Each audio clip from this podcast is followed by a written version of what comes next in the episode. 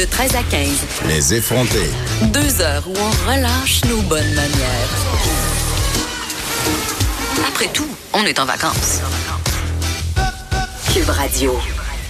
Pas une fille de sport, mais une chose que j'aime du sport, ce sont les bonnes histoires de sport. Et là, j'en ai une pour vous.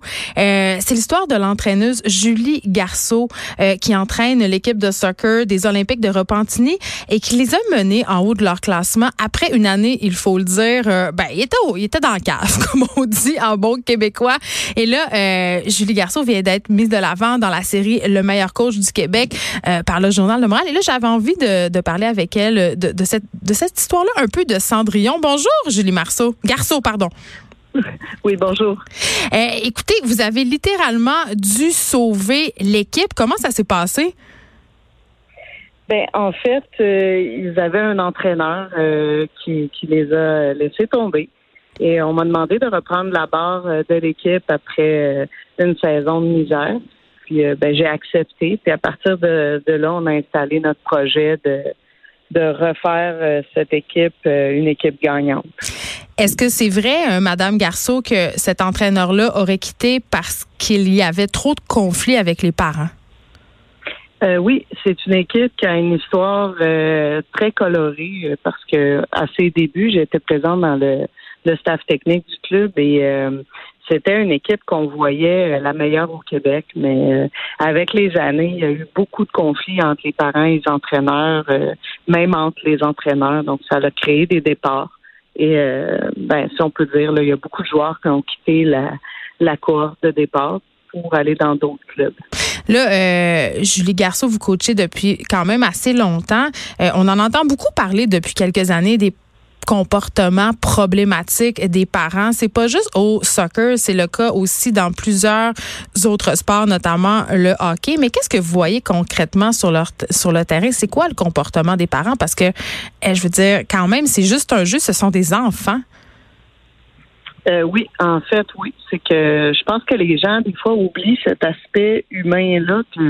C'est des enfants, ils veulent s'amuser, mais l'emphase de la compétition prend euh, prend tout euh, toute la place bien souvent, surtout dans les, les années où, euh, comme par exemple nous au soccer, l'année U14 où ils ont 13-14 ans, ben c'est l'année où il y a une, une différence entre les équipes de A et ceux qui vont monter en 3A. Et là, euh, ça met, je pense que ça met des choses en place qui qui sont pas nécessaires pour du sport amateur chez les jeunes.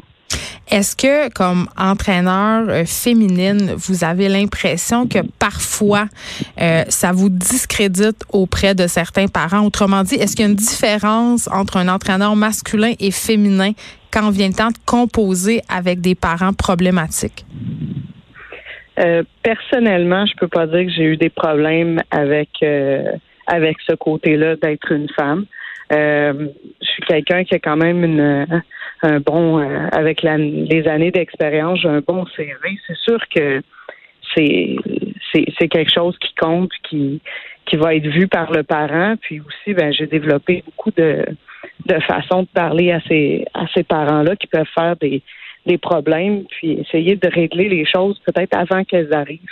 Donc, je peux pas dire que j'ai eu énormément de, de cas. Je pourrais pas en raconter énormément dans ma carrière mais j'en ai vu euh, des, des cas qui sont pas euh, très très très drôles à vivre pour un entraîneur. Euh, pas très drôle à vivre pour un entraîneur, mais j'imagine pas très drôle à vivre pour les enfants de ces parents-là non plus. Non, parce que souvent les parents de ces enfants-là oublient aussi que ben, les, le regard des autres du groupe est posé sur leur enfant, puis leur enfant est souvent ce que j'ai ce que j'ai vu malheureusement, c'est que l'enfant finit par être étiqueté comme l'enfant du parent à trop. Et là, euh, l'enfant veut pas déplaire à son parent, il veut pas déplaire à son coach parce que pour ces jeunes-là, on est on est important, on est des personnes déterminantes qui vont euh, qui bien souvent, ben on est un petit on est un petit peu le meilleur ami, on est un petit peu le psychologue, on est un petit peu l'enseignant. Puis là, ben l'enfant est déchiré entre son appartenance sportive. il est poigné en sandwich? Oui, il, est pris entre ça, puis c'est malheureux parce que l'enfant, euh, moi, je suis vraiment persuadée que tous les enfants ont un potentiel sportif intéressant, mais malheureusement, certains parents viennent un peu mettre de l'ombre sur ça. Euh, euh, parlons un peu euh, des entraîneurs, si vous le voulez bien, Julie Garceau, parce que évidemment, vous formez des coachs à Repentigny. Ça fait longtemps que vous faites ça, je viens de le dire tantôt, mais les entraîneurs au Québec, j'ai l'impression, puis corrigez-moi si je me trompe, qu'il manque souvent de formation, c'est-à-dire ce sont des parents qui veulent s'impliquer, donc c'est un peu n'importe qui. Bien, le modèle de formation est bien. moi, je dirais qu'ils sont formés au minimum, au minimum, c'est adéquat. La Fédération de soccer du Québec présente avec le programme de certification des entraîneurs canadiens, présente un bon programme de formation. Moi, je pense que où ça fait la différence, c'est dans l'accompagnement. Euh, l'accompagnement de ces entraîneurs-là qui euh, vivent des situations particulières qui sont pas écrites dans les livres. Puis là, souvent, ils vont, ils vont se retourner, puis ils vont, ils vont peut-être pas avoir de ressources pour eux ben, as-tu pensé à telle chose? Euh, est-ce que un peu du mentorat? Moi, je pense que ça, ça manque beaucoup dans les clubs. Ça manque beaucoup d'accompagnement pour les coachs pour leur permettre de développer leur expérience, mais dans un climat qui est agréable. On parle souvent ici à l'émission du manque de modèles féminins dans les sports. J'ai l'impression que le soccer, c'est un sport qui est un petit peu plus démocratique que les autres, qu'on voit plus de petites filles. Est-ce que je me trompe? Oui, il y a des il y a des entraîneurs féminins dans le soccer. Le, le, gros du, défi qu'on vit aussi euh, dans le soccer euh, au Québec, ben c'est de réussir à impliquer les femmes dans des hauts niveaux. Euh, comme par exemple dans le 2A. Moi, c'est sûr que c'est une situation particulière parce que j'entraîne des garçons, c'est sûr que je suis tout seul. Mais même tout au long de ma carrière, quand j'entraînais des filles, j'avais pas beaucoup de collègues entraîneurs féminines. On était très peu.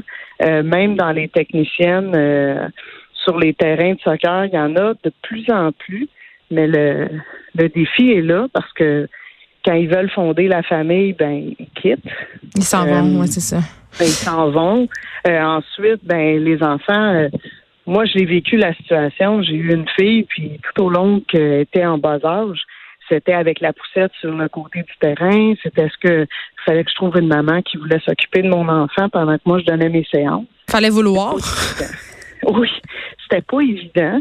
Euh, je m'en suis sortie, mais je pense qu'aujourd'hui le défi est là de réussir à, à motiver ces jeunes femmes-là à continuer de coacher et surtout à aller au haut niveau, euh, de pas avoir peur, mais en même temps, parallèlement, je continue à dire que s'il y avait plus d'accompagnement, il y aurait probablement plus de femmes présentes dans les entraînements. Oui, mais j'ai une question euh, peut-être un peu bête, mais est-ce que est-ce qu'on peut vivre du métier euh, d'entraîneur de soccer au Québec? J'imagine que ça ne doit pas être des salaires mirobolants non plus, là.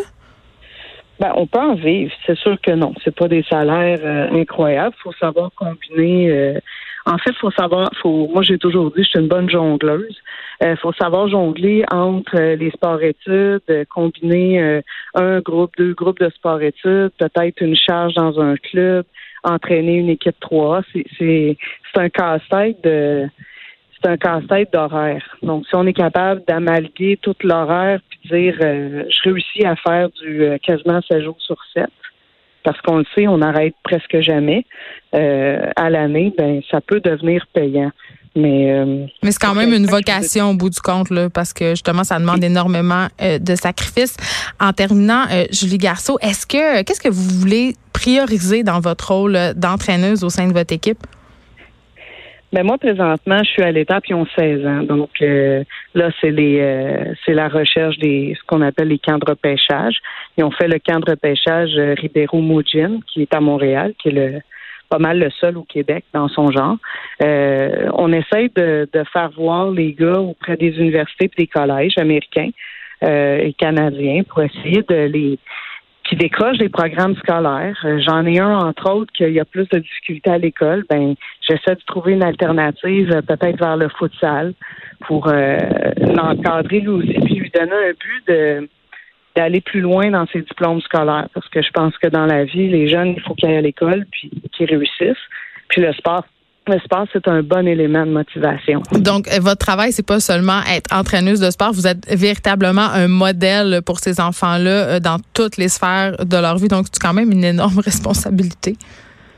Ben j'essaie, j'essaie de leur inculquer euh, des valeurs euh, de groupe, euh, des valeurs de, de, de, de, groupe en fait de sport collectif, comme de passer le, le groupe avant soi, de pas être de pas de pas penser toujours à soi-même, d'être capable d'être généreux, d'aider son prochain.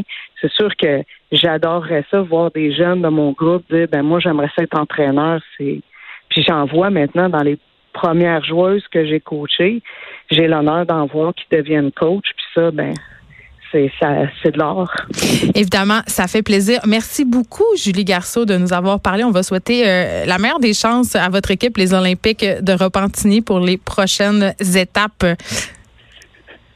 Merci beaucoup. J'avais envie, avant qu'on se laisse, euh, parce que c'est bientôt fini, qu'on là, il y, a, une rumeur euh, qui court. En fait, je pense que c'est plus qu'une rumeur, mais c'est pas encore 100% euh, confirmé. c'est la top modèle Shanina Sheikh, en fait, qui défile pour Victoria's Secret, qui a dit que le, le défilé de cette année n'aurait pas lieu. Euh, est-ce que ça me surprend? Pas tant que ça, parce qu'on sait que Victoria's Secret est dans la tourmente depuis quelque temps. Notamment, ils ont changé de CEO. La marque est en chute libre. Ça baisse parce que les, les femmes sont écœurées, euh, premièrement, de cette image-là projetée par la marque d'uniformité de la beauté. Aussi, le MeToo a fait très mal à la marque. Donc, est-ce que, est-ce que ça va se vérifier? Est-ce que le, le, défilé Victoria's Secret va être annulé? Ou est-ce qu'on va complètement le repenser? C'est une histoire que je vais continuer à suivre. Je vais assurément vous en reparler demain. C'est déjà tout pour nous. On va se retrouver euh, de 1 à 3 pour la suite. Justement, euh, je vais vraiment regarder qu'est-ce qui se passe avec Victoria's Secret. Et il y a Rose et Mété Morin qui suit dans quelques instants. Bye tout le monde.